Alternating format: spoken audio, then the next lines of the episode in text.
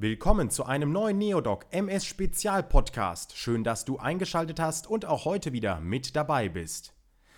Gemeinsam möchte ich mich mit dir und mit Steve an meiner Seite über das Thema Sport und Bewegung bei multipler Sklerose unterhalten.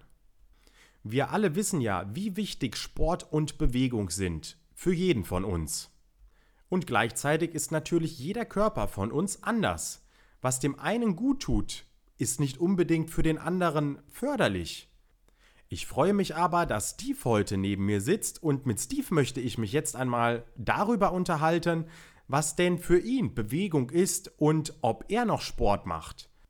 Und nun wollen wir aber beginnen, also viel Spaß dir beim neuen Neodoc MS Spezial Podcast.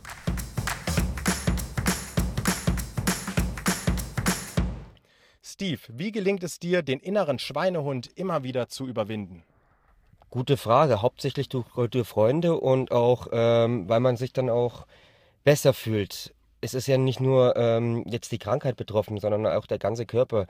Äh, man kann teilweise ähm, besser denken. Ich habe es damals schon im Studium gemerkt und so weiter, dass wenn du irgendwo festsitzt, einfach mal rausgehst. Es muss ja nicht mal ähm, Hochleistungssport sein.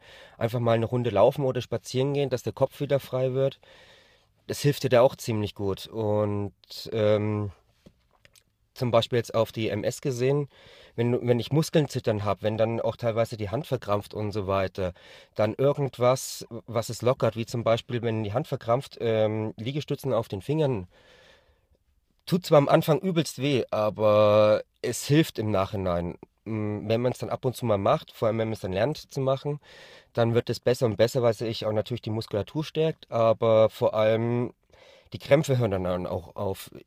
Ich habe das jetzt, gehe einfach manchmal auch, mittlerweile scheiße ich mir da auch nichts mehr drum, wenn ich es sagen darf. Ähm, wenn ich irgendwo bin bei Freunden oder so, du, hey, die wissen es auch, was ich habe. Die, die wichtigsten Leute wissen es eh, weil man sich ja vernünftig drüber unterhält, weil ist ja auch scheiße, wenn da mal was ist.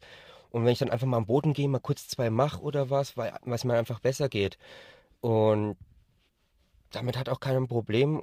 Und ja, ähm, was auch wichtig ist, sind halt auch Freunde, mit denen man Sport macht, weil es einfach Gemeinsamkeiten sind. Ähm, die eine will abnehmen, der nächste will fit bleiben, der nächste will fitter werden. Man hat einfach auch gemeinsam Interessen.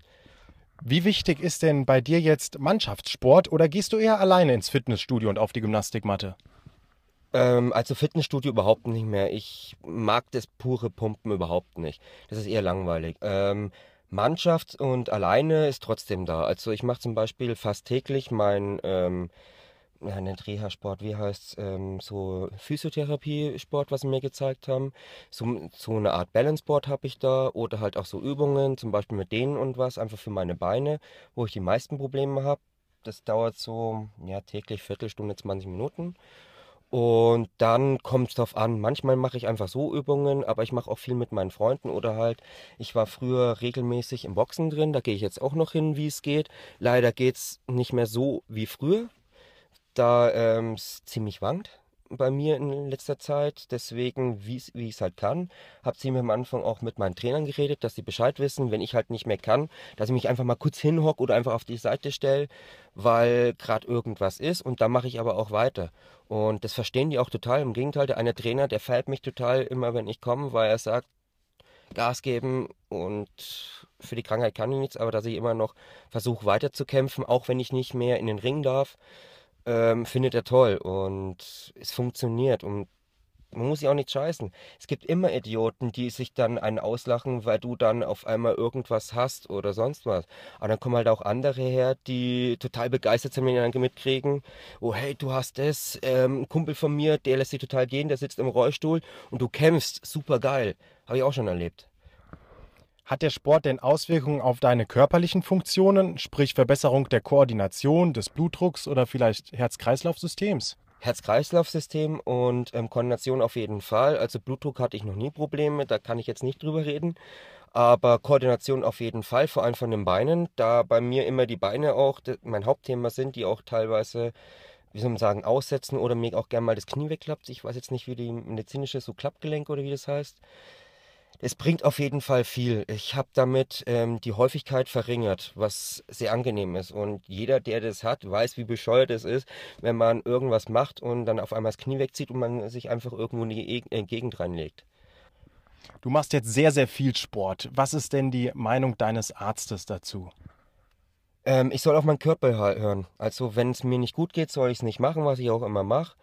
Aber ich schaue schon, dass ich drei, viermal die Woche Sport mache. Aber es gibt halt auch Wochen jetzt, wie in letzter Zeit, wo ich jetzt drei Wochen einfach ausgesetzt habe, weil es nicht ging. Und das muss man halt einfach akzeptieren. Aber ähm, wichtig sind halt die Freunde drumherum. Man fühlt sich besser und man muss es halt trotzdem akzeptieren, was man hat und was man ist. Aber nur weil ich jetzt eine Krankheit habe und deswegen aussetzen muss, bin ich nicht weniger wert, sondern ich bin noch genauso viel wert. Weil A, kann ich nichts dafür und trotzdem gehe ich mein Leben weiter.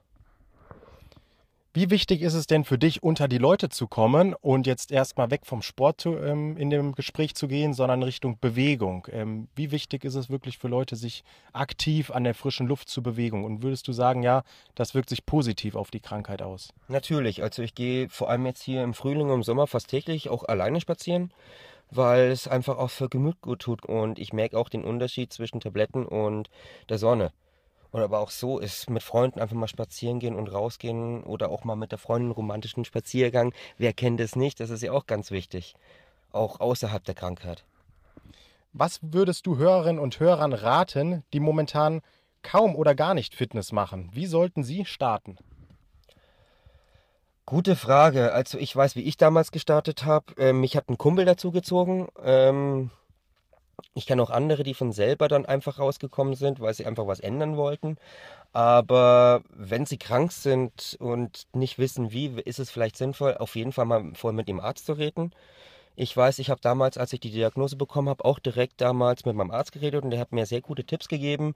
Zum Beispiel, ähm, was die Krankenkassen unterstützen, die einen auch Beratungsgespräche geben, wie man gut reinstartet. Dass man, es gibt ja auch Sport oder vielleicht ähm, nicht nur unbedingt der Sport, sondern auch die Art und Weise, wo man sich auch verschlechtern könnte.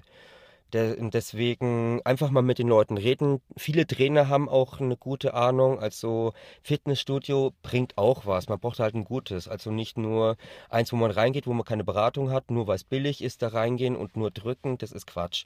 Auf jeden Fall jemand, der dir auch beibringt, es richtig zu machen, weil man außerhalb der Krankheit sich ja auch verletzen kann. Wie zum Beispiel, keine Ahnung, wenn man die Klimm, ja, Klimmzüge nicht, aber wenn man jetzt mit der Handelstange falsch macht und dann Szenen verletzt oder sonst was, das geht ja auch. Auf jeden Fall sehr, sehr wichtig, was Steve gerade abschließend gesagt hat, nämlich, dass wir unsere Sportübungen auch alle richtig ausführen. An dieser Stelle möchte ich mich ganz herzlich bei Steve für das Interview bedanken. Und wie bereits zu Beginn des Podcasts angesprochen, kann man diese Meinung natürlich nicht pauschalisieren. Es handelt sich hier nur um einen Einblick, den Steve gibt. Aber vielleicht hilft es auch dir weiter, um einmal mehr über das Thema Sport und Bewegung nachzudenken. Und vielleicht kannst du auch davon profitieren, was Steve gesagt hat. Das kleine Wort Sport mit den fünf Buchstaben ist natürlich schon eine Ansage für sich und gerade mit der Diagnose MS muss man hier aufpassen, dass man wirklich nichts falsch macht. Wenn du mit deiner behandelnden Ärztin oder deinem behandelten Arzt über das Thema Sport gesprochen hast und sie bzw. er dir davon abrät, dann ist vielleicht einer der nächsten Podcasts für dich von Interesse. Hier möchten wir gemeinsam über das Thema Krankengymnastik, Physiotherapie und Ergotherapie reden. Schau also einfach nochmal vorbei. Und nun vielen Dank an dich, Steve, dass du für das Interview zur Verfügung standest. Und auch an dich zu Hause, dass du wieder einmal mit dabei warst und eingeschaltet hast, wenn Neodoc mit dem MS-Spezial-Podcast wahre Geschichten von Betroffenen erzählt.